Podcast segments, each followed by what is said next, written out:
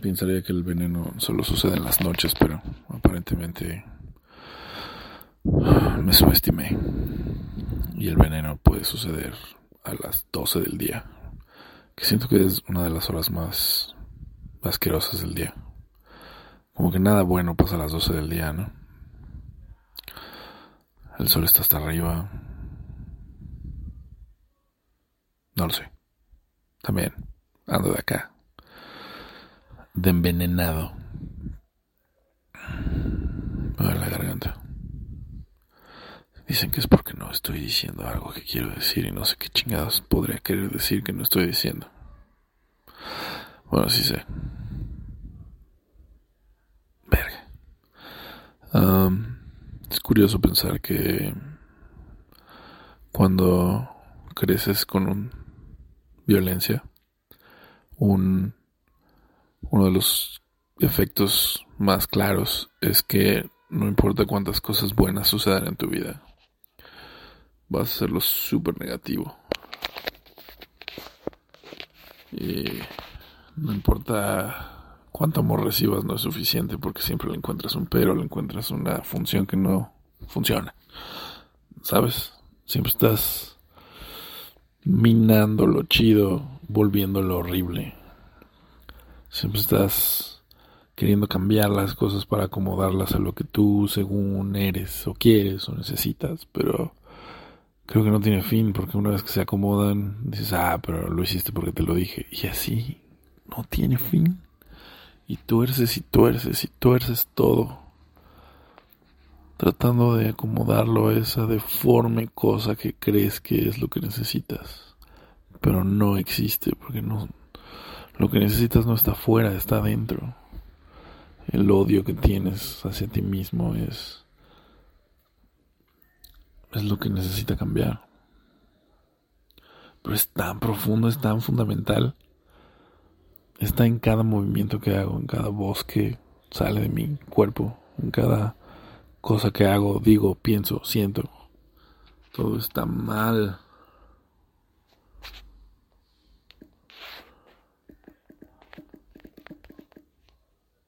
Y no sé. No sé muy bien si esto algún día va a cambiar, pero al menos creo que si lo saco aquí pues, no sé.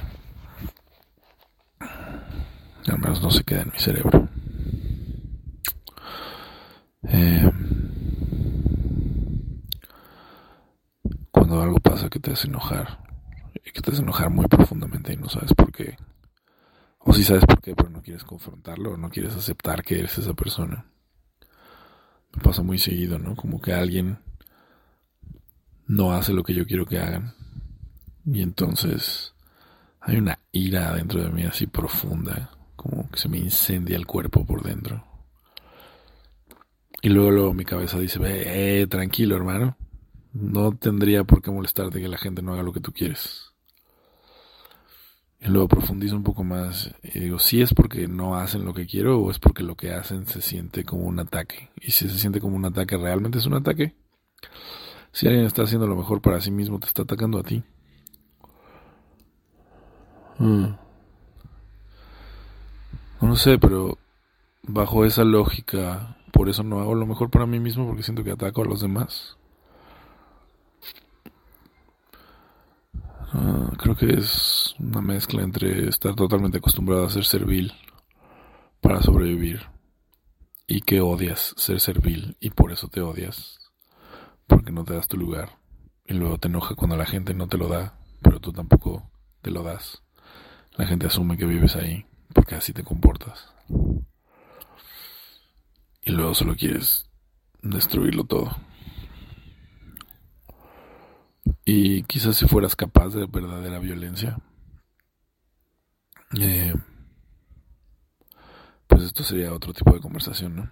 Sería mucho más complicado porque las cosas que tendrías que solucionar después de ese caminito de violencia que has dejado toda tu vida serían mucho más difíciles de solucionar.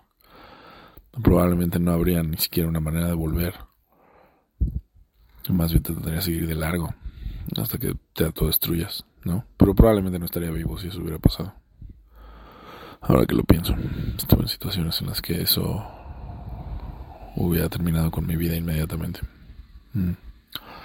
Entonces, es extraño porque es como el instinto para sobrevivir es lo que te mantiene, ¿no? Lo que te mantiene vivo, pero también lo que te mantiene odiándote, porque ese instinto por, sobrevivir, esa, esas acciones que te han mantenido seguro, ahora ya no funcionan y no solo no te mantienen seguro, sino también perpetúan esta autoimagen de basura que tienes, ¿no? Ah. Y es muy complicado, pero a la vez es muy simple. Lo complicado es que es que no quieres bueno, no es que no quieras, no puedes cambiar, ¿no? No así, no de sopetón. ¿Qué puedes hacer? Pues hacer un podcast. Todo el mundo tiene uno. Sé, sé, otro más. Mm, pero además del podcast creo que es, como escribir o cualquier cosa, ¿no? Eh, pero cansa. Cansa estar siempre en el mismo lugar. Y no importa cuánto te muevas y cuánto avances. Eventualmente regresas. Quiero pensar que lo que sucede es que el camino de salida de esto es cada vez más corto o más inmediato. Sí se siente un poco más corto, pero hay días en los que la desesperanza lo abarca todo. Y ¿cómo escapas si el que se persigue eres tú? No puedes escapar. Siempre estás ahí, viéndote, juzgándote, diciéndote las cosas horribles que una parte de ti cree que son falsas, pero la parte más fundamental de mí no solo cree que son ciertas, las reconoce como su código de existencia. Y bueno, al final es como, ¿qué se hace, no? ¿Qué se hace con todo este veneno que te inyectas? Uno lo trata de sublimar. Luego te das cuenta de que haces muchas cosas creativas para que la gente te quiera o te admire o te ponga atención o te dé algo de respeto, no sé. Pero todo, todo, todo es una lucha por amor. Porque querer ser amado. Y creo que aunque seas amado, no importa la cantidad de amor que recibas, quizás no es suficiente. Aunque luego me cuestiono si realmente soy amado. Si realmente elijo personas en mi vida que me amen. Porque siento que estoy tan acostumbrado a que la gente que me ame o me ama me dé cringe. Que escojo gente que claramente no me ama. O que no son capaces de demostrar amor de una manera que me funcione. Lo cual no sé qué es. Bueno, es como un suicidio emocional. Es como, ah, este es el lugar en el que me van a hacer más daño. Ahí es mi casa. Y como que, según yo, no estoy ahí, pero siempre despierto ahí. es como, como cuando tenía blackouts y despertaba y decía, ¿cómo llegué aquí? Ah, sí, aquí llegué, ¿no? En algún momento. No sabes cómo, pero sabes que sí fuiste tú. Y es como, mm, claro. Pero si no son las consecuencias de mis acciones. Ajá.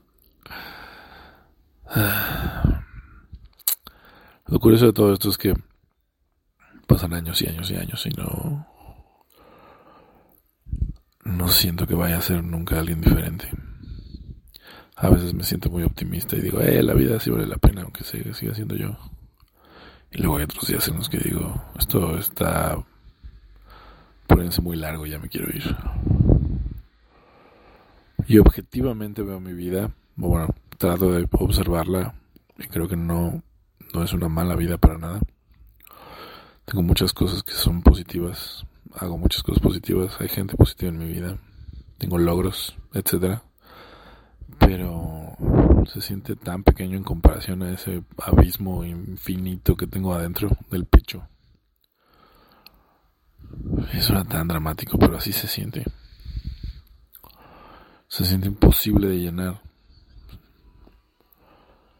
Ah escuché a alguien decir hoy que eh, había empezado a tener conversaciones con ella misma. Y eso había empezado a llenar un poco el vacío. Y supongo que eso es lo que estoy intentando hacer aquí. Hablando conmigo. Y con cualquier extraño que quiera escuchar esto.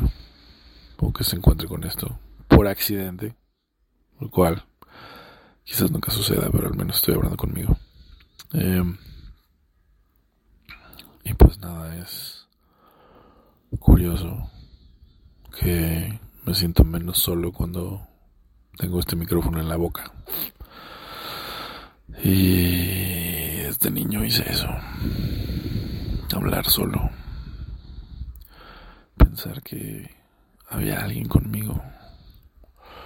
Recuerdo que tenía estos sueños recurrentes que pasaban no muy seguido, pero a lo largo de toda mi vida he tenido varios en los que había una mujer conmigo era como mi mujer perfecta, ideal, el amor de mi vida.